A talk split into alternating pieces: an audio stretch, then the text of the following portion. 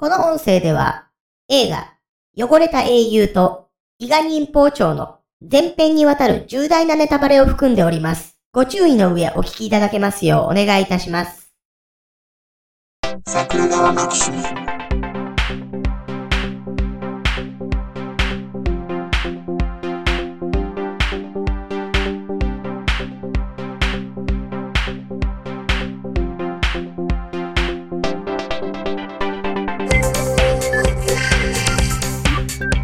ジャスです。はい、竹槍ですよ。古い映画をね、うん。前見たんでね、そうそうそうそやっとかなあかんなと思ったんですけど。う。はい。はい。え、あれね、はい。サイバーフォーミュラのうん。チームの名前ってあれ何でしたっけ？え、スゴーですよ。スゴーですよね。はい。まあ、あの、その後いろいろちょっとスゴーなんとかとかいっぱい名前ありますけど、うん。とりあえずスゴーでいいです。これもスゴーでしたよね。そうです。こっからですよね。多分。おそらく。ですよね。まあ、サーキットの名前かもしんないですけど、多分こっから取ってると思います。ですよね。ええ。そうそうそうそう。何の話かっていうと、汚れた英雄なわけですけど。はい。はい。まあ、サイバーフォーミュラにはね、ジゴロ役なんて、あ、一人だけしか出てこなかった。え、あれ、誰がジゴロでしたっけ？え、早見翔がやってるやつがジゴロでしょ、もはや。早見翔世界中に彼女がいるって言われてましたよ。あ、そうかそうか。ええてかあれですね、竹谷さん、僕にちゃんとついにサイバーフォーミュラ見せようとしてきてますよね。そうです、そうです。じゃあ、頑張ってみます。あの、別に OVA だけでいいですよ。え、竹谷さん、僕の性格をご存知でしょ？知ってます、知ってます。僕に OVA だけで十分ですよって言われたら、そんなテレビシリーズの第1話から見るに決まってるじゃないですか。だからテレビシリーズとか見ちゃうと、レースと関係ない話結構出てくるから、うんうん、大変です。よ。メカニックが RH-AB 型だから、あの、怪我しちゃってから どうにかして血を取りに行かないとか、そういう話とか入ってんですよ。とりあえず大型輸血しとけよって思いますけどね。ええ もうそいつ、もう困らんていいように輸血しちゃえよって。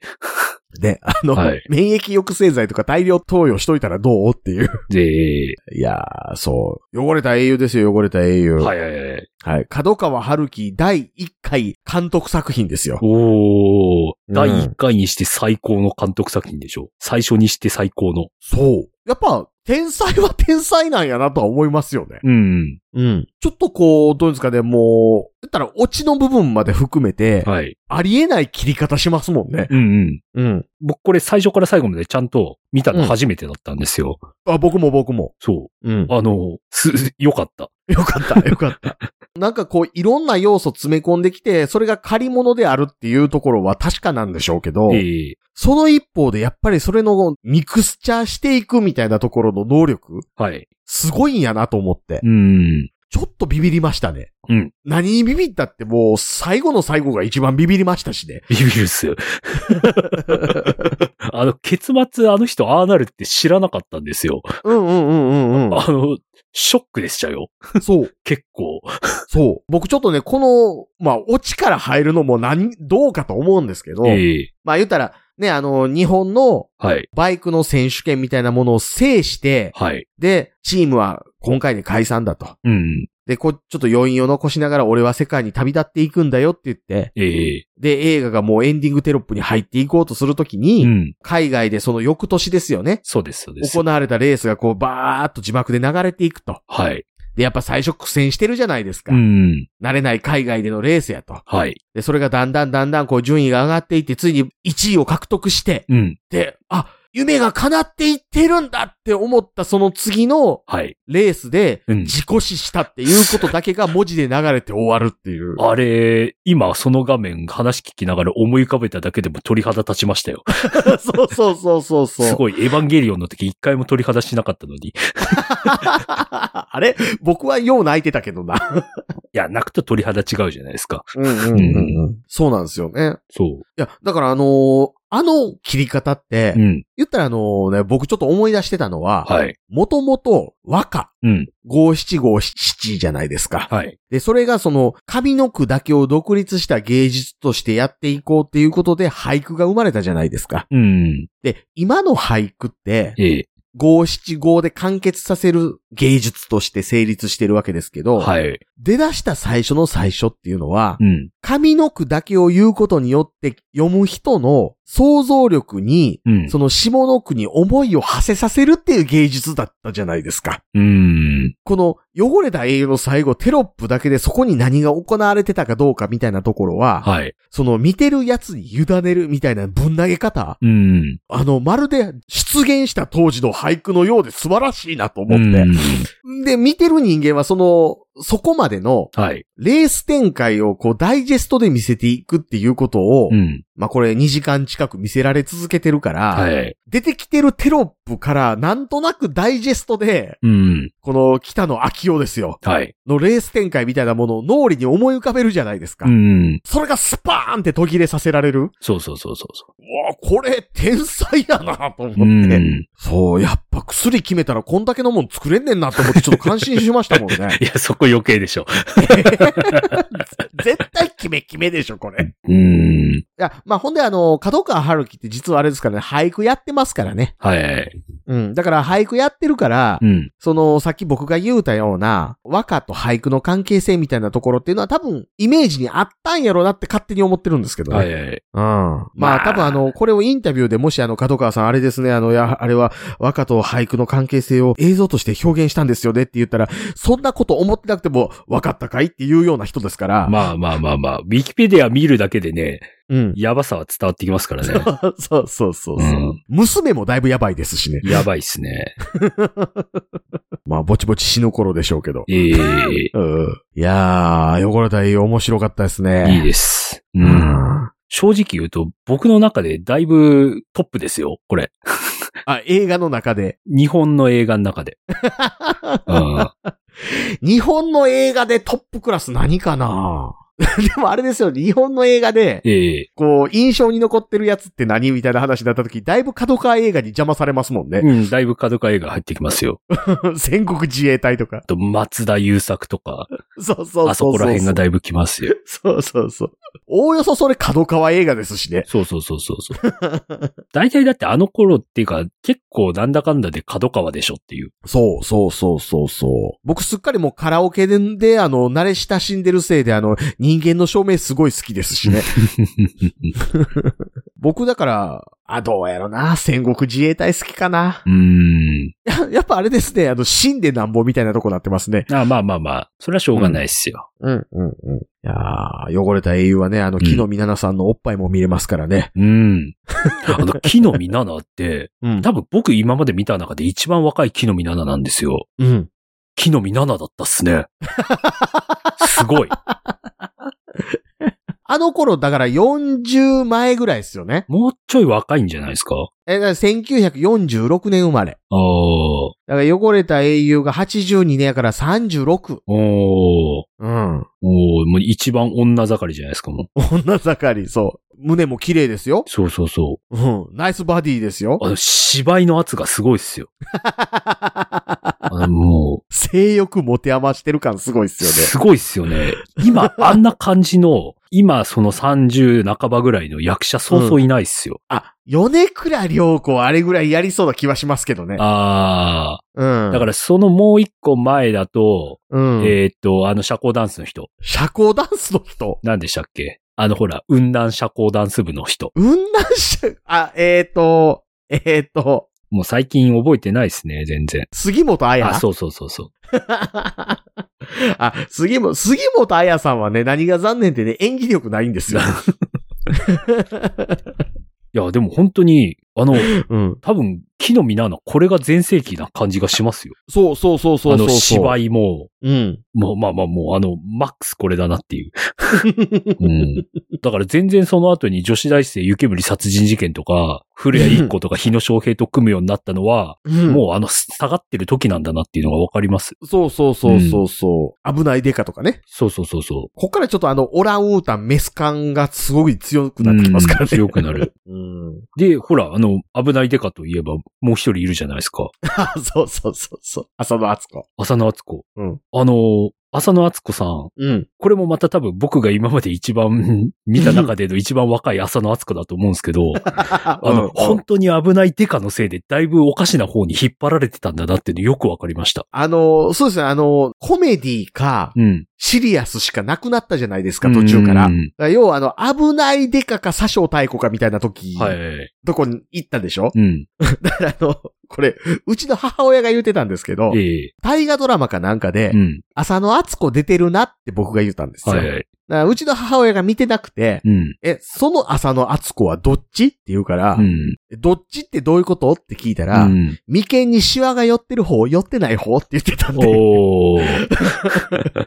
この、あれですよね、汚れた英語の時は寄ってる方とも寄ってない方とも言えない。言えない。しかも結構難しい役どころでしたもんね。でも、うん。一番、僕今まで見た浅野敦子の中で一番綺麗だと思いましたよ。うんうんうんうんうんうん。え、この時の浅野敦子何歳ですか？うんと、20、え 21? 1。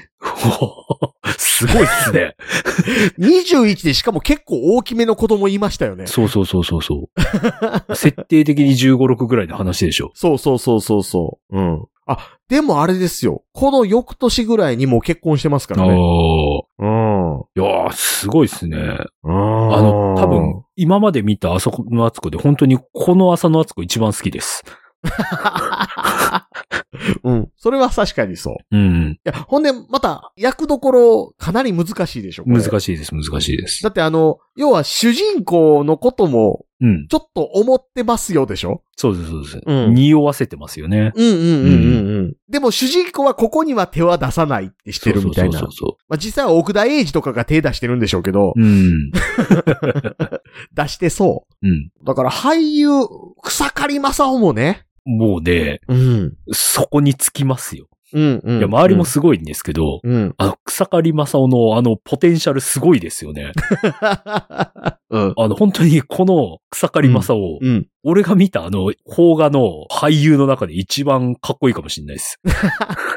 やばい。あの、今の俳優のと全然あの、レベルが違う。そうそうそう。男前の。うんうん。ただね、うん。あれですよね、あのーさっきも言いましたけど、角川春樹さん、はい。いろんな映画の要素持ってきてて、うん。ロッキーじゃないですか。うん。まあ、で、ええ。鍛えてるシーン結構出てくるじゃないですか。うん。めっちゃ鍛えてるよーっていうシーン続くんですけど、ええ。草刈正雄さん肉体大したことないんですよね。うん。スラッとしてますからね。スラッとしてて、だからモデル体型なんですけど、うん。あんまり鍛えてる感なくって。そうそうそうそう。うんで、あの、一番残念なのは、うん。草刈正雄さん多分ね、運動神経ないんですよ。で、ああの、はいこう、トレーニングの一環として走ってるシーンあるじゃないですうか。ん。走り方がね、足遅そうなんです。なんかっすよね。うん。なんか、あそこは見てちょっと違和感感じますよ。うんうんうんうん。バイク乗りこなしてるガキの方が運動できそうなんですよ。ええ そう、そこがね、ちょっとなと思って。あと、もうハゲかけてきてるし。まあ、まあまあ、うん一歩間違えると絵頭になる可能性も秘めてますけど。あるあるある。まあ、この後実際植えてますしね、この人うね。ん。うーん。いやー、なんかバブル感も含めてすごかったな。すごいっすよね。いや、うんこの映画本当にパワーがすごいっすよ。うん。うん。うん。うん。あの地下にプールがあってね。そう。そう。あれ、あの物件まだどっかあるんすかね？あるんすかね、あれ。すごいっすよね、あれ。うん。あの、冬とか絶対暖房費すごいことになると思いますよ。なる、なる、なる。ほんで、あの、基本草刈正雄プールから上がった後もシャワー浴びた後も俯瞰とうろうろするじゃないですか。もうあの、そのまま濡れたままガウン着るじゃないですか。そう、そう。すげえ。あの家床びちゃびちゃですよ。そうそう。まだ軽装度とかが発明される前の世界でしょ。じゃあ、軽装度はあった。え、軽装度マットとか、ほら、あ今あるじゃん。軽装度マット。いや、そうそうそう。あんな使い方してたら軽装度すぐカビカビになりますよ。うんうんうん。うん。すごい。あの、うん。プールにだってバイク置いてあるんですよ。そう、そう、そうプ。ールの脇にバイク置いてある絵なんて俺初めて見ましたよ。絶対錆びるし。そう。すごい。あの、自分への戒めとして置いてあるバイクね。そうそうそうそう。あの、事故ったバイク。そうそうそかっこいいって思いましたよ。かっこいい。俺も起きてーって思いましたよ。やたら服置いてあるとことかね。そうそうそうそう。あんな生活してたら絶対そこら中にチンゲ落ちてますけどね。そうそうそうそう。あとあれじゃないですか。あの、プール出た後に、うん。レモン。あれすごいっすよね。そう。手拭けやって思うやつね。ビューってやるやつ。あれ、カッコつけてやってますけど、ええ2時間後ぐらいに、うわ、手匂いすっぱってなりますよね。すごい。すごい、すごい。あの、絵の力がすごい。絵の力すごい。絵の力すごいけど、思ってた以上にローズマリー・バトラーの歌こすり倒すし。そうそうそうそうそう。あの、外国のヒロインがローズマリー・バトラーだと思ってたら違う人だったんです違う、ね。違う、違う。あの人また別の女優さんです。ええローズマリー・バトラーでなんかもっとライオンみたいな髪型してますよ。うーん。ぜひね、ライオレネル・リッチーとね、並んでるす写真とか見たいですけど。ライオネル・リッチーね。で、あの、レベッカ・ホールデンさん他に何出てるか全く知らないですけどうね。ん。いやいやだってあの、。ウィキペディアにも記述ないんですよ。そうそうそうそう。あ、今見たらナイトライダー出てるらしいですけどね。ええうん。あ、でもメインキャストじゃないんでしょ？じゃないと思う。う。メイん。ンキャメインキャストはあの、デイビッド・ハッセルホフさんなんで。あと、あの人かな。イブ・マサト。イブマサと。やっぱり、いい声してますよね。いい声してますけど、あんなレース中継聞いたことないですけどね。うん。まさにグレートレースだぜはっはー言うてるやつ。いや、結構、岡山の TI サーキットとか行くと、あんな感じで言ってる時ありますよ。あ、そうなんすかそうそうそう。あの、ワンメイクレースとかの時の。もちろん、大きなレースでそんなやつ流してたら怒られますけど。ちょっとでもあの辺さすがになーって思いましたけどね。うん。うん。なんかでもあれですね、あの、思ったのはあの、角川春樹さん、レース自体にはあんまり愛はないんやなっていうか、本人あんまり車とかバイク好きではないんだなっていうのはよくわかりましたけどね。でしょうね。あの、BMW ドノーマルっていう。何にもいじってない。タイヤだけちょっと変えましたかぐらいの。うん。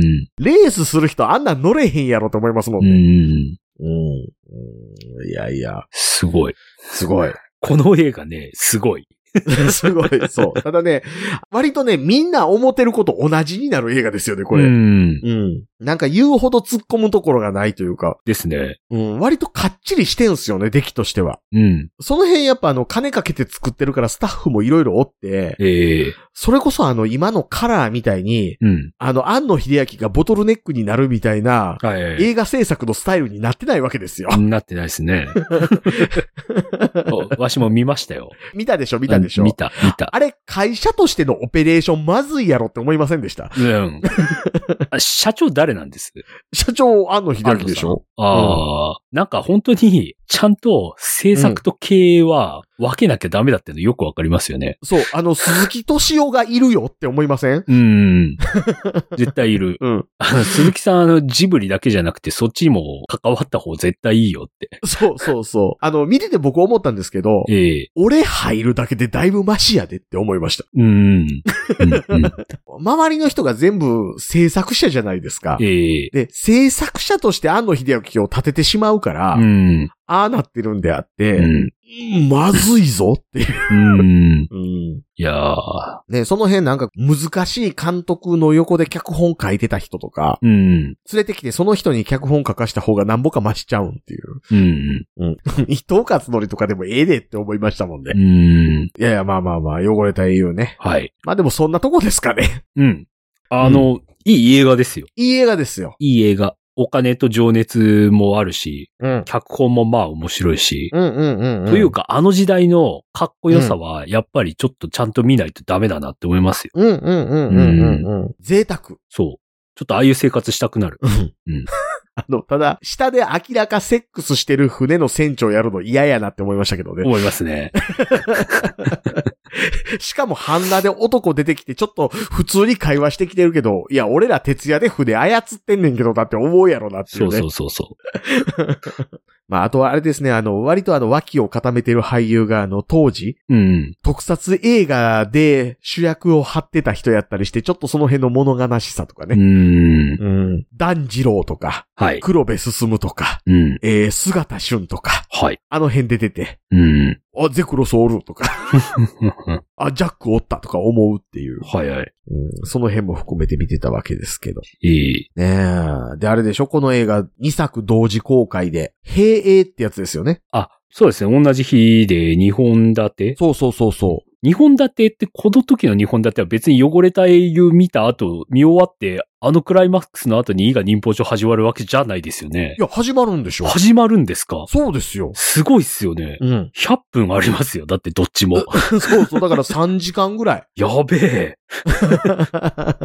え、当時1200円とかそんなもんすか？ああ、どうやろう。それぐらいですかね。ええだからまあ、そのままはい。連続で流れるんじゃなくて、ええ途中だからあれでしょ。また明るくなるんでしょ一回。ああ、休憩タイム。そうそうそう。だからその間おしっこ行って。うで、また帰ってきて、まあだからどっちを順番で見るかについても、結構自由でしょ、この当時。はいはいだってあの、途中で入って見始めたとこまで見て帰るみたいなことしてたでしょ、みんな。うーん。だから場合によったら、ええ。汚れた英雄の最後の方で入って、うん。あ、こんなオチなんやって見て、伊賀忍法帳を見て、汚れた英雄頭から見て、あ、ここから見たからもういいやって帰ったりする。はいはい。うん。ああ、自由ですね。ず、自由というか雑というか。そう。で、もう一本が伊賀忍法帳ですよ。すごいっすよね。山田風太郎ですよ。その2本をセットにするのがすごいっすね。そうそうそうそう。また汚れた英雄が割とオーソドックスに映画として楽しめる一方で、うん。伊賀忍法帳がもう完全に V シネの世界じゃないですか。うーん。だって敵の忍者役佐藤蛾次郎がいるんですよ。今までで一番あの、だから、お俺見た佐藤蛾次郎の中で一番戦ってる佐藤蛾次郎ですよ。だって戦ってる佐藤蛾次郎がお寺の境内履いてる佐藤蛾次郎しかあんまり見ないじゃないですうか。ーん。ストロング小林ですしね。そうそうそうそそう。ストロング小林さんがストロング金剛に改名したのはこの作品からですからね。う。うん。金剛坊っていう役で。よくあの役をやってこの名前気に入るなって思いますよね。基本的にモンスター役ですからね。うん 話もひどい。ひどい。ひどい。いやーもう山田風太郎ですよ。そうそうあそうもうほんと山田風太郎ですよ、これ。うん時代設定雑。僕あれちょっと見て、うんあれ忍者ってなんだっけって思いましたよ。まあ、忍者っていう話自体が、ええほぼ江戸時代の創作ですからうね。雑は雑なんですよ、その辺はね。ええまあ、その辺一番雑にした人が山田風太郎と言っても過言ではないですかうら、ん。主犯ですよね。基本的にあれですからね、魔法使いですからね、うん。やってること。だって、生首すげ替えるわけですからね。すごいですよね。うん。おっと、まち、わしとしたことが間違えてしまったとか言うわけですよ。そうそうそうそう。で、間違えた上でなんか、なぜか、その、生首すげ替えて、ええ顔が変わったやつやけど、記憶は元のままとかわけのわからんことになるでしょ？そうそうそうそうそう。ねえ。まあ、お話どう言うたらいいんでしょ なんなんすかう。ちょっねと説明つかないですよね。つかないっすよ。うん。あなんか、惚れ薬争奪戦？うんうんうんうんううん。あ、てか魔界転生の方が先なのか。うーん。ああ。魔界転生はまあまあ言ったらやりたいことちょっと分かったと思うんですよ。はいはい。うん。まあお話も割と一本筋ですけどね。うん。その辺伊賀忍法帳の方は何かな魔界転生の方はまだ言ったら、うん戦国時代も終わって、はいまあ。言ったら江戸時代なわけですよ。うん。で、まあ島原の乱終わった後の話なので、はい。1630何年とかなんですよね。うん。だからこう、時代背景みたいなもので言うたらもう気にせずやるぐらいで、はい。うん。だからあの、柳生宗冬、そんなタイミングでは死んでへんやろとかは気になるんですけど、うん。その辺割と脇に置けるんですが、ええ。この伊賀忍法帳は割と実在の人物が、うん。実際の生き死にのタイミングと全然違って、うん。死んでいったりするわけですよ。うん。松永男女とか、アキラね。アキラ？あ、そう、中尾アキラアね。キラね。うん。いやー、アキラがちゃんと芝居してんの？俺、これ初めて見たかもしれない。しかもあれでしょ、あの、ブランデー飲みながらバスローブ着て殺される役とかじゃなくてでしょ。じゃなくて。ギラついてるアキラがね。なんか今までで一番セリフを喋ってるアキラを見たかもしれない。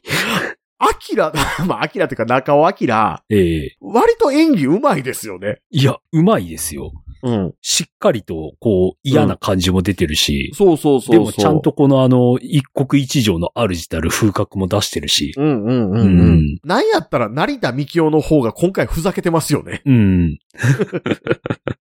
てか、成田幹夫ってこの時って結構なベテランやし、うん。結構大御所じゃないですか。はいなんでこんな役やらされてんのってちょっと思うぐらい、なんか変やし軽いし、そまあキーマンではあるんですけう。ど、うん。なんか合うてないし、うん。うーん、ようわからんなっていう。ですよね。うーん。いや、だからあの、僕これの後に、はい。仁義なき戦い見て、うん。で、仁義なき戦いの成田幹夫っていうのは、ちょっとやっぱりあの、うんないがしろにされて、そこに対してストレス感じてるんやで、みたいな役ではあるんですけど、はいやっぱかっこいいし迫力あったんですよ。うん。なんか、これの、伊賀忍法帳の時の家臣工事やってる成田幹夫、なんか、ね。でしかもあの、成田幹夫って割と山田風太郎作品では結構重要な役どころなので、はい。今回でもなんかこう、出来心で手話化したんやけど、うん。最後、それもあんまり良くないことだなぁと思って、ちょっとこう、遠征感みたいなものをさらに感じて去っていくみたいな役どころなのを成田幹夫がいまいちやりきれてない。うん。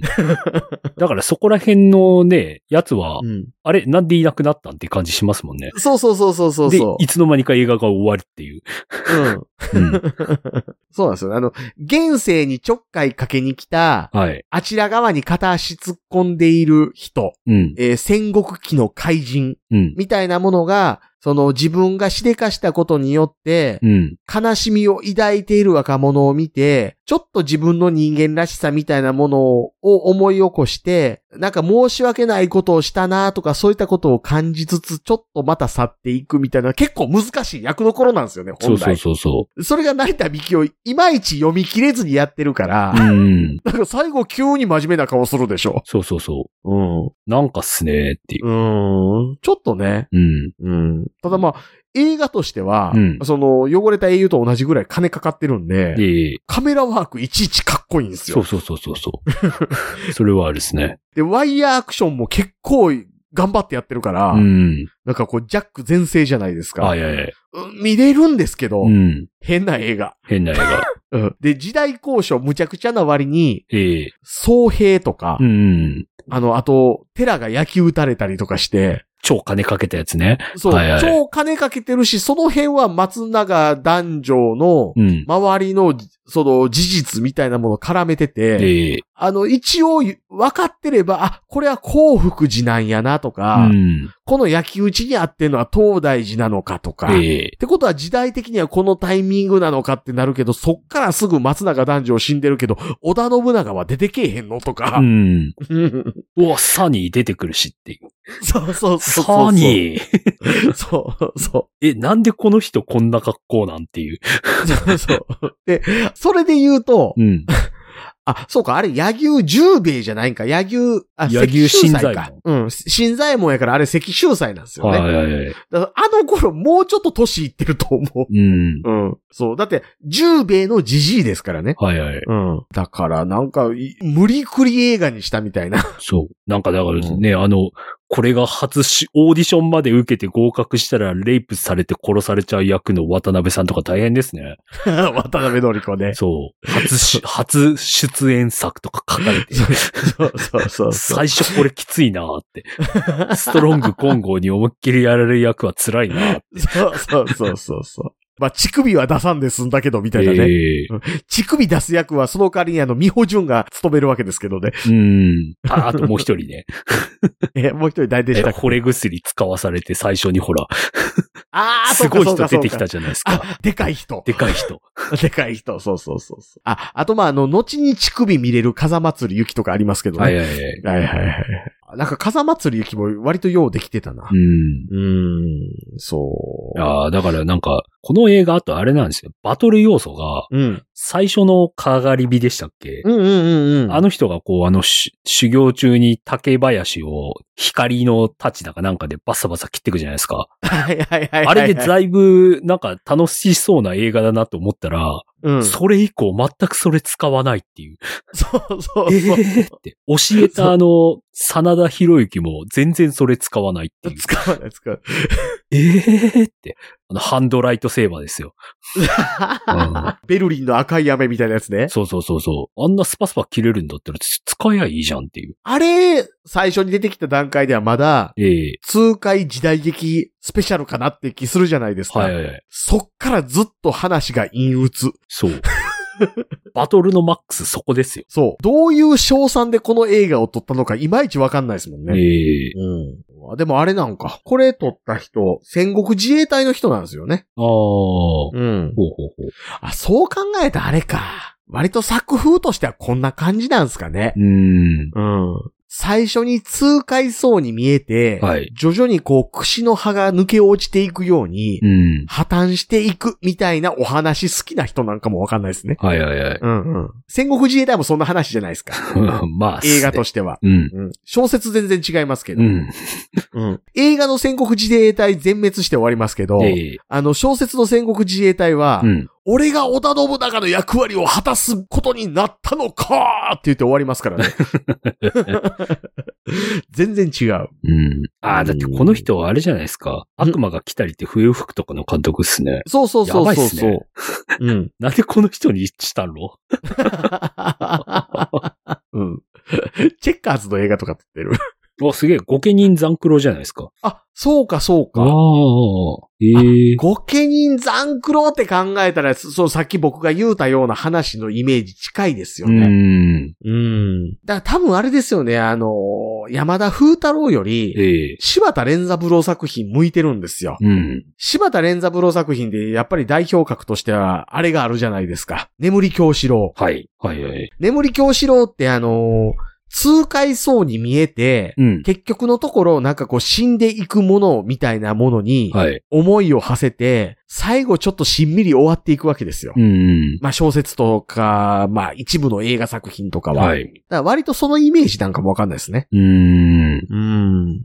そうそうそう。いやー眠り京志郎もよくレイプするしな。そう。あの時代そんな、なんか昔はひどいなって思いながらね。うん。割とね、あの、ほんであの、こういう見学小説みたいなものって、ええ割とね、あの、エログロ要素が出だしの頃って強いんですよ。まあ、うんうん。わかります。はい。うんうんうん。今となったら時代小説って割となんかこう、おっさんの趣味みたいなところありますけど、うん。血しぶきとセックスみたいな世界やったわけですよね、最初ね。はいはいはいはいその辺だから司馬遼太郎のせいでだいぶデオドラントされたというか。うん。うん。なのでね、しぐるいを見るしかないわけですよ。いや、まあ、まあ、あれも原作古いですからね。そう。原作ね、たまに見ますけど。うん。最初の小説なんかも結構血みどろですからうね。ん。まあ、あの人の作品全般そうなんですけど。うん。まあ、そう考えたらあれですね、今の時代小説で山田風太郎的なもはい。の、山田風太郎的なもの、柴田連三郎的なもの、うん。うん、南條のりお的なものみたいな、だいぶ今ちょっと存在してないなって気はしますね。うん。うん。まあ、あれですね、ただ、いや、伊賀忍法上おもろかったんですけどうね。ん。確かに。あの、汚れた英雄と一緒で、うん。お金かかったテレビ映画みたいなとこないです？うん。まあ確かに。一本で1時間喋るってとこまでいかない。うん。うん。まあね、わ、また割かしあの、汚れた英雄はずっとこう、テンションある程度一定の高さで保てるけど、うん。伊賀忍法帳どんどん右肩下がりになっていくじゃないですか。そうそうそうそう。最後だいぶ低空飛行になるじゃないですか。そうそう最初、ううわーって上がってきて、うん序盤からだいぶ墜落気味になりますけど。え、大仏燃えたぐらいからだいぶもうテンション下がります。ええなんせね、あの敵がね、佐藤蛾次郎と風祭ゆきとストロング混合とあの福本清三さんですからうね。ん。だいぶ弱い。うん。それこそ敵の一人のうちぐらいが中尾明ぐらいやったらね。ええうん、まだ良かったんですけどね。うん。うん。ああ、だからあれっすね。うん伊賀忍法帳を見た後に、うんあの、ネットフリックスで無限の住人アニメ見たんですよ。大体同じぐらい陰鬱で、なんかなっていう。で、無限の住人も、うん。途中だいぶだれるでしょ。今、だれてます。今、だれてる。僕ね、あの、無限の住人一番テンション上がったんで、ええ肩の横に女の顔二つつけてるんやがマックスだったんで、はいはいはいはいはい。あいつ名前何やったかなもうだいぶ忘れてますけどね。はいはいはい。うん。いやでも、アニメであんなノリなのに、うん。映画大丈夫なんて気しますよね。あ、え、映画って、え、木村拓哉の？無限のあ住人。そうかそうかそうか。あ、僕見てないな。そう。いや、うん俺、アニメの無限の住人見終わったら、これ見ようかと思うんですけど、おうほうほうほうどのくらい違うんかなっていう。キムタク。でも監督三池隆だし、あーそれでも一番あかん気がするう。ん、うん。これ大丈夫かって い北村一輝がう。はい。黒いサバとか？うんああー。え、どうします？次それ見ます？それか、それと何かを見ますかもう一本ぐらい。2本立てや。2本立て。え、じゃあ、無限の住人の実写版と、はい。何言っときましょ僕ちなみに、う。うん。もう4月になったら見ようと思ってんのは、うん。狼の紋章ですよ。狼の紋章？い。はい。ウルフガイですね。ああ、あ、はい。え、松田優作？松田優作。おうほうほう。え、これって配信あるんですか？わかんないです。なんか、配信あるかな？いや、なさそうな気がするっす、これ。ちょっと待ってくださいよ。あ、プライムビデオある？ある。うわ。あの、レンタルはあります。400円。はいはいはいはいうんうんうんこれもまあ、あの、きつい映画ではあるはずなんで、うんうんうんうんうんうん。そうですね。じゃあ、この2本。きついな。え、これはあれですか？あの、えー松田優作からのキムタクっていうことですか？そうですね。あの、演技のお手本にしたでおなじみの。はい。うんちょうどねんうんうんうんうん。あ、あれなんですね。ウルフガイで映画なっていうの結構あるんですね。うん。うんそうなんですよね。ちょうどあの、ebooks Japan で、うん。電子書籍で、いくら買っても半額っていう、なんかよくわからないクーポンをゲットしてしまったんで、何が欲しいのかよくわかんなかったんですけど、うん。あの、孤高の人っていうあの、山岳漫画は買ったんで、あ、はいはいはい。えーあの、何買おうかなと思ったら、なぜかウルフガイを全巻買ってしまってですね。しんどいな。えー、ウルフガイの小説？いや、えっ、と、漫画です。漫画はあれ誰が書いてるんでしたっけ、漫画はですね、あれ誰書いてたっけ？あの人、悪滅の人？悪滅の人っていうか、あの、普通にあの、あの作者誰でしたっけ？原作。えっ、と現場大戦の人。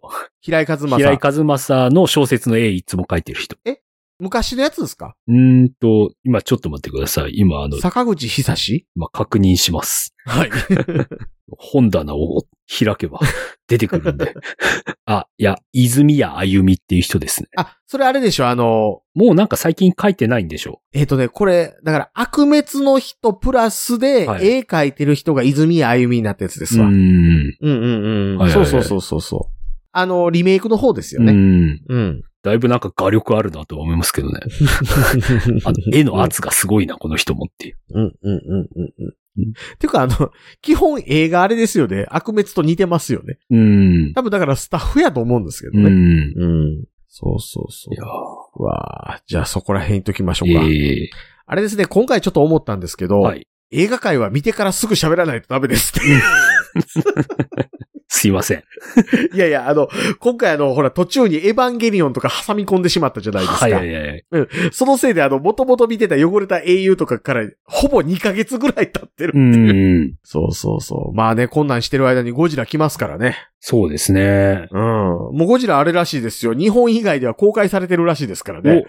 おいやー、うん。すごいっすよね。本当に気をつけないとネタバレ触れてしまいますよ。うん。僕もうすでにいくつかのネタバレ触れてしまってますからね。はいはいはい。で、あのーすでに見たうん。海外の人の、はい。えーこのゴジラシリーズ、えーゴジラから始まってキングコング、えーキングオブモンスターズと来ての今回じゃないですか。はい。えー最高傑作ではないかって言ってる人の話は見ました。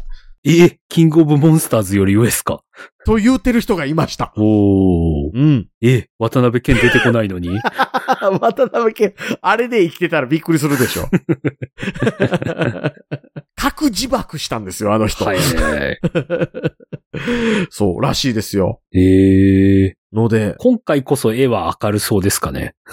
いやー、どうでしょうね。だって、今回も暗いっすかね。なんか夜のラスベガスでしょ？そうそうそう、夜で戦ってましたよ。うー。うんん。だから、うん、今回も暗そうではありますけどね。ええ多分、キングオブモンスターズぐらいの明るさしちゃいますか。うーん。ん。のでので、その辺もあるのでね。新はいウルトラマンはちょっと伸びたそうです。まあ、でしょうね。いや、まあ、しょうがないですよ。だってもう読めるじゃないですか、もう。ん？いや、もうあの、ほら、プロフェッショナル見たらさ、あ、そうですよね。そりゃそうでしょっていう。うんうんうん。どうせまたなんか、あれなんでしょって。やっぱやり直しっつって。うん。うん。え、でも、あの予告流れてたじゃないですか。あれ見ると、基本的にはできてるんじゃないんですか？いや、だから、それを潰すんでしょ。やっぱりって。うん。いやー、だから、あれをね、見て、あの、庵野秀明の内面性みたいなものが出てる映画やって思ってる人もちょっとどうかなとは思いますよね。うん。ん。あとあの、プロフェッショナル見てて最大に思ったのが、はい庵野秀明、下心のある女性と喋ってる時ずっとニヤニヤしてません？うん、うん、わかる。うんはい。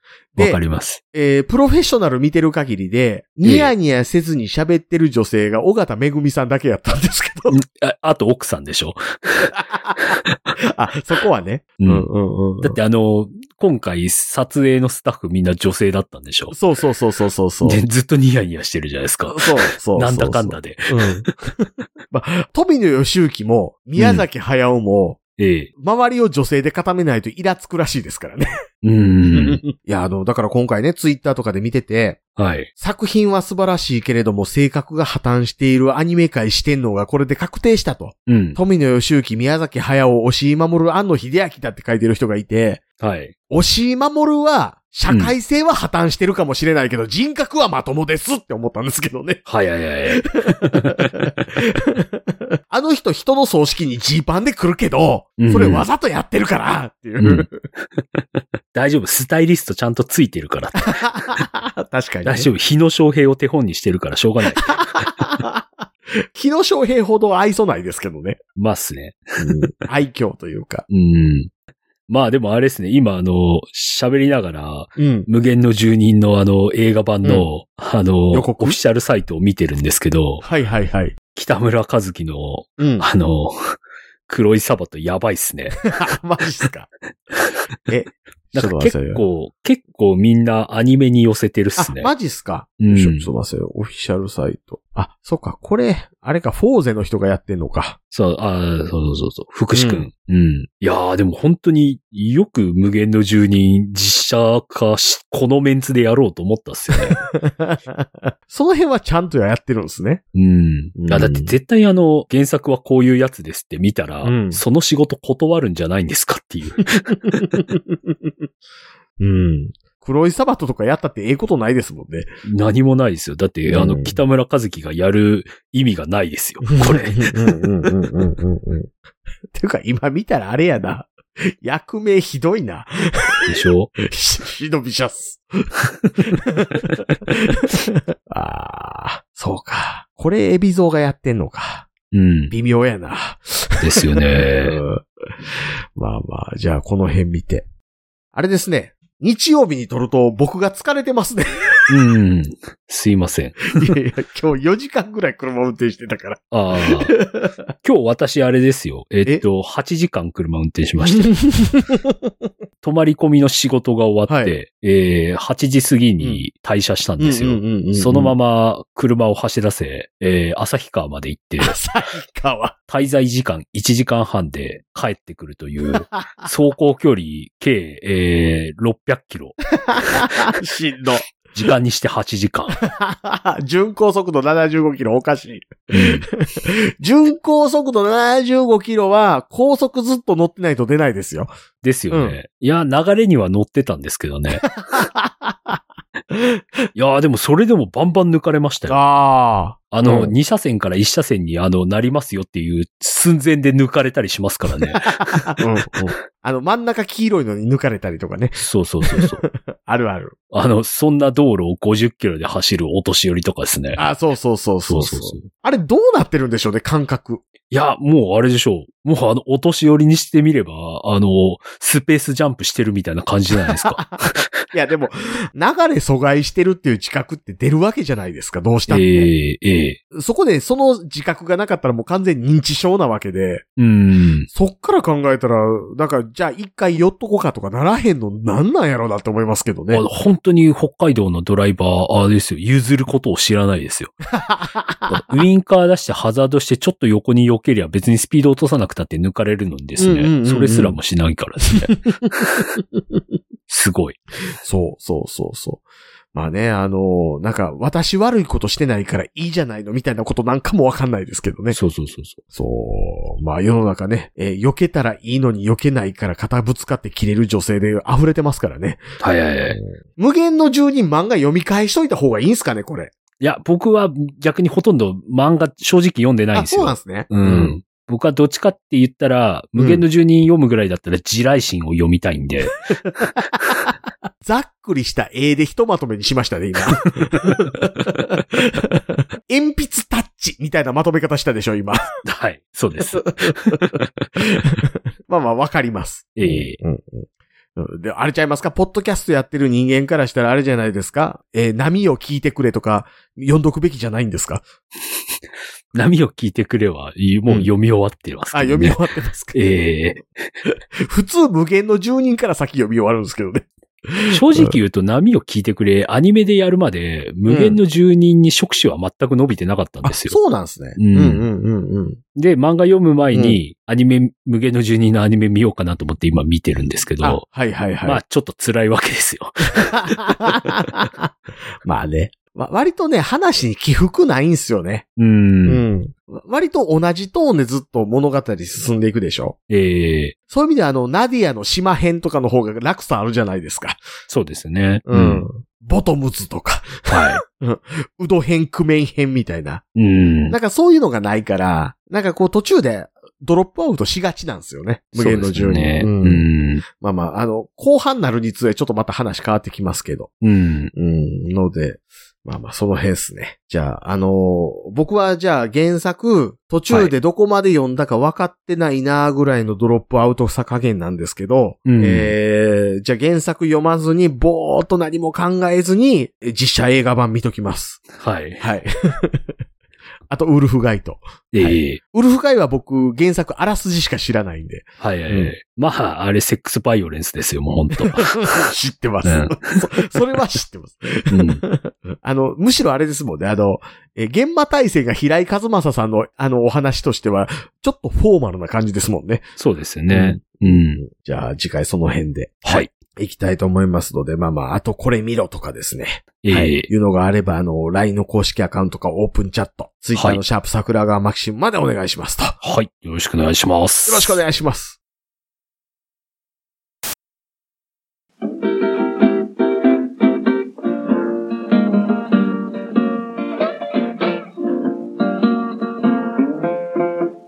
桜川マキシムでは公式 LINE アカウントやオープンチャットをご用意しております。ウェブサイト sgmx.info からご参加ください。また、番組独自のサブスクリプションサービスを開始しております。月額300円からで会員様限定の音声を配信しております。会員様ごとに発行の RSS フィードから、ポッドキャストとして限定コンテンツをお聞きいただくこともできます。ぜひともご参加のほどよろしくお願いいたします。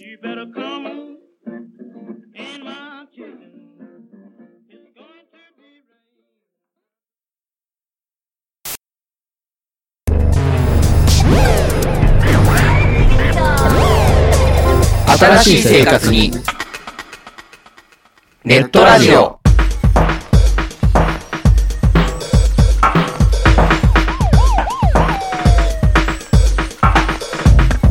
動画配信はパケット食いすぎ。オリジナルドラマも見切れない。ゲームは集中しすぎちゃう。もう少しのんびりな接し方ないかな。そんなあなたにネットラジオをどうぞ。聞きたいときに聞きたいだけ。きっとあなたのお気に入りが見つかる新しい生活様式に完全対応桜川マキシムジャスト。ビッグバットボス黒原遥人千葉文化放送ひろしとネオチラジオオスパフとマグピーがお伝えしました。